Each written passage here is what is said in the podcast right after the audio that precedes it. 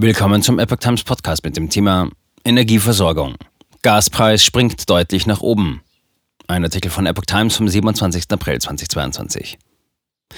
Der Gaspreis ist am Mittwochmorgen zu Handelsbeginn deutlich nach oben geschnellt.